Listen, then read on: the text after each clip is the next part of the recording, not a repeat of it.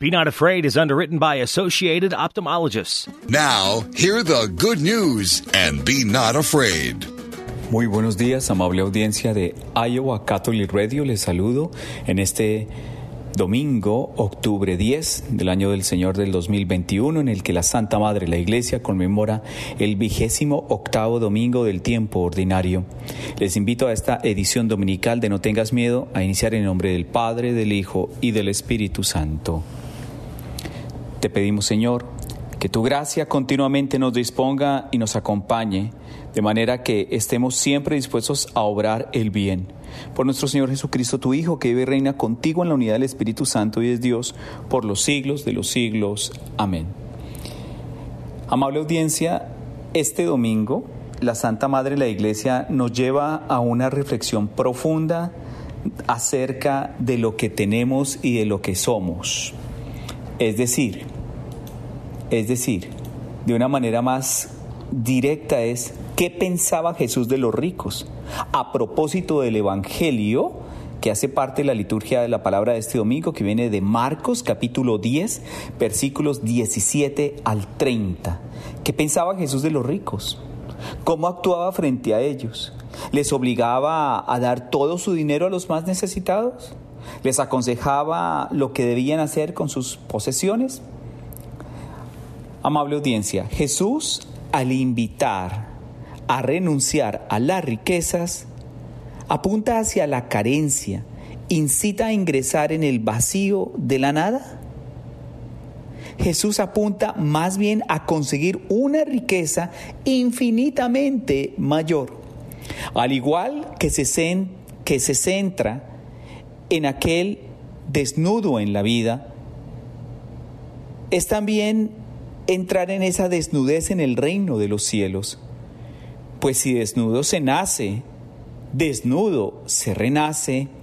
Solo quien se ha despojado de sus riquezas, de sus ambiciones, de sus poderes, de sus falsas ilusiones, de sus odios y revanchas, podrá entender mejor la riqueza del cielo.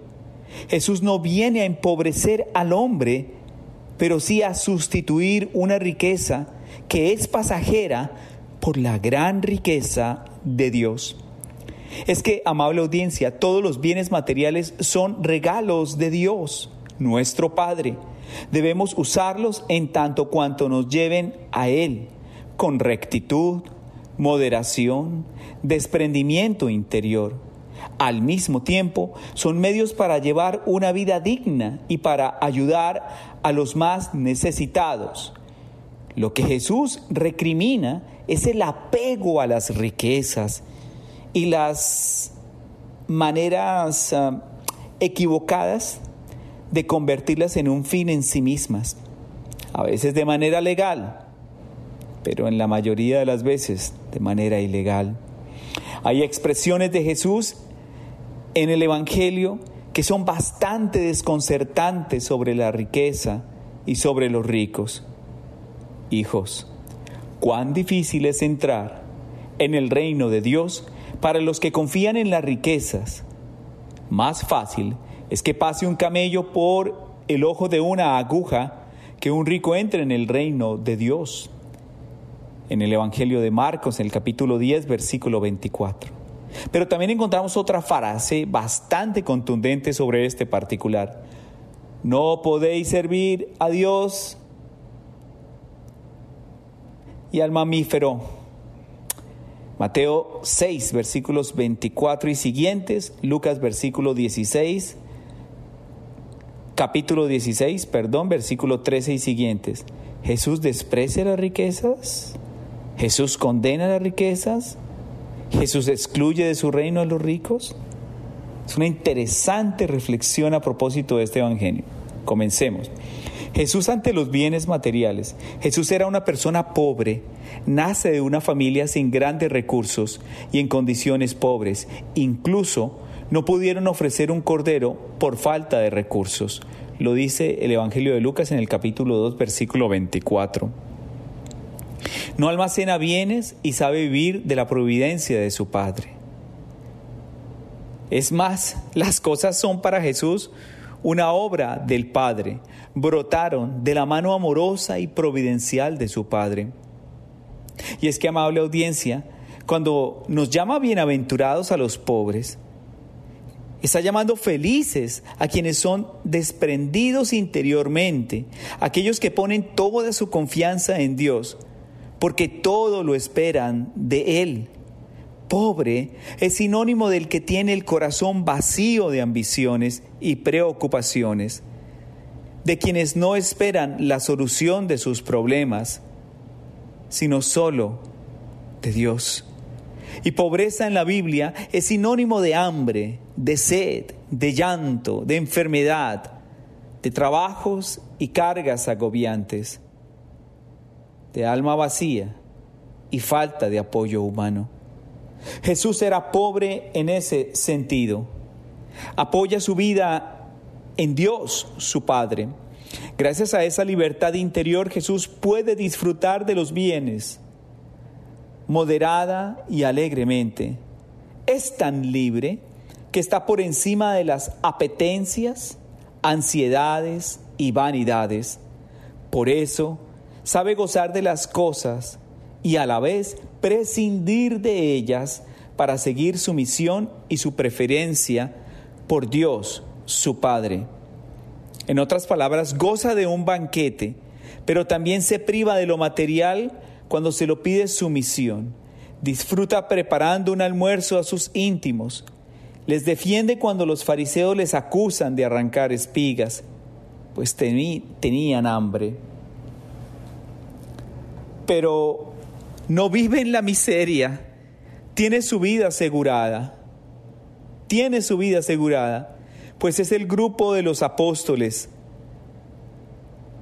Había una bolsa en común compraban alimentos y se hacían limosnas como parte de los bienes. Es decir, Cristo tiene bienes y los administra. Participa en banquetes y fiestas y sabe cooperar con vino generoso en las bodas de Caná.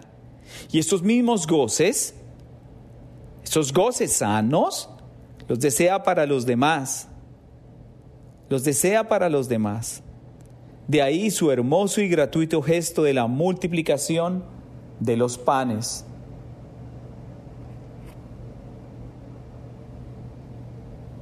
Jesús acepta regalos también. Y sin embargo, Jesús alcanza con su gloriosa resurrección como Cristo la máxima riqueza que va a distribuir a todos, que sigue siendo pobre porque no posee las riquezas materiales, sino las riquezas del cielo. Esas mismas a las que ustedes y yo estamos invitados. Recuerde que estamos en una edición dominical de No tengas miedo a través de Iowa Catholic Radio.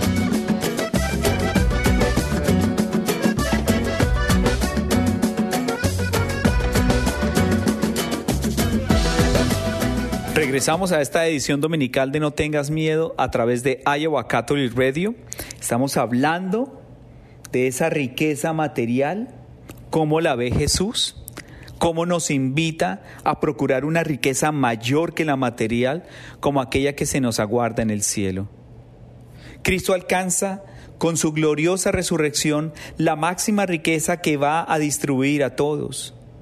Sigue siendo pobre porque no posee las riquezas materiales, sino las de Dios. La pregunta aquí, amable audiencia, es cuál fue entonces la postura de Jesús frente a los bienes materiales. La enseñanza central de Cristo, amable audiencia, en lo económico, abro comillas, en lo material, es que relativiza el dinero. A Jesús le interesa mucho más cómo se usa lo que se tiene que cuánto se tiene. Y sobre todo le importa infinitamente más lo que se es que lo que se tiene. Jesús quiere dar a entender que la verdadera riqueza es la interior, la riqueza del corazón. La riqueza material nos debe ayudar a ser ricos en generosidad, en desprendimiento y por supuesto en solidaridad. Al decir que Jesús consideraba las riquezas como relativas, no significa que Jesús fuera un adorador romántico, poético de la pobreza. No, Señor, para nada. Es meramente en sentido material. No es que Jesús quiera la pobreza material para que se convierta en miseria. No, no, no. Por eso su mensaje es bien claro. Todos somos hermanos y debemos compartir lo que tenemos para que nadie sufra esa pobreza material. Si no tenemos caridad, no somos nada. Nos lo recuerda San Pablo en su primera carta a los Corintios, capítulo 13, versículo 1 y siguientes.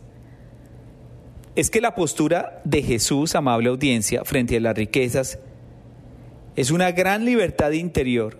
Jesús no está apegado a ellas, no está esclavizado a ellas, no está obsesionado por ellas.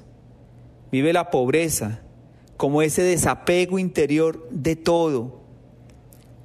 Por eso Jesús insiste en que lo material es perecedero y lo sobrenatural es eterno. Así lo entiende porque no toma posición ante quien le pide juicio sobre lo material. Y lo escribe de una manera clarísima en el Evangelio de Lucas en el capítulo 12, versículo 14 y siguientes. Entonces, ¿cómo es que descubrimos profundamente el valor de Jesús? En la cruz, en la cruz. Porque es allí en la cruz donde Jesús concede a las cosas materiales y terrenas su lugar. Porque para salvar a los hombres y cumplir la misión confiada por su Padre, dio todo cuanto tenía. Jesús en la cruz es pobre de cosas materiales, pero es rico en amor, en perdón, en misericordia, en obediencia, al punto que de su costado abierto brotó la iglesia, brotaron los sacramentos, y el regalo de su Santísima Madre, la Virgen María. Jesús ante los ricos, a veces cuando decimos que Jesús prefiere como amigos a los pobres, no estamos diciendo o no está diciendo mejor que excluya a los ricos. Jesús, enemigo de toda discriminación, no iba él a crear una más. En realidad, Cristo es el primer personaje de la historia que no mide a los hombres por lo económico, sino por su condición de personas. Es un hecho que no faltan en nuestra vida algunos amigos ricos con los que convivimos de manera normal. Y esa invitación es para crear un espíritu, un ambiente de caridad. Un espíritu de caridad donde nos fijemos más en esa riqueza aguardada, reservada para nosotros en la eternidad por el sacrificio único, perfecto e inigualable de Jesucristo en la cruz. Es a decantar y a restar importancia a la posesión material en esta tierra como justificación para la existencia. Porque es que todo cuanto tenemos viene de Dios. Y si viene de Dios no nos pertenece, le pertenece a Él. Y la verdadera prosperidad no nace o no tiene su lugar de mejor presencia en lo material. La verdadera riqueza es aquella que nos hace compasivos, misericordiosos, solidarios, caritativos.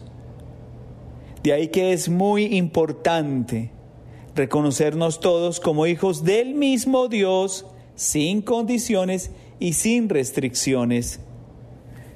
Nosotros, amable audiencia, no estamos llamados a determinar una escala de valores, una escala de preferencias. una escala de preferencias, o mejor decir, de conveniencias acerca de quienes pueden y tienen frente a los que no tienen y no pueden. Es también crear un ambiente de respeto y de tolerancia. Y también debemos disminuir, abro comillas, esa riqueza en la soberbia, en el orgullo, en el engreimiento, en la presunción, que nos hacen seres inalcanzables, intangibles, y que desafortunadamente se ven opacados por un ego descontrolado y desaforado que no nos edifica y no nos construye. Esta es una invitación para que vivamos y compartamos la profundidad, el amor, la presencia de Dios, que nos hace seres únicos e irrepetibles, de un Dios infinitamente rico en amor, en caridad, y que nos invita como sus hijos predilectos a cambiar el mundo desde la caridad. Recuerden que estamos en una edición dominical de No tengas miedo a través de Iowa Catholic Radio.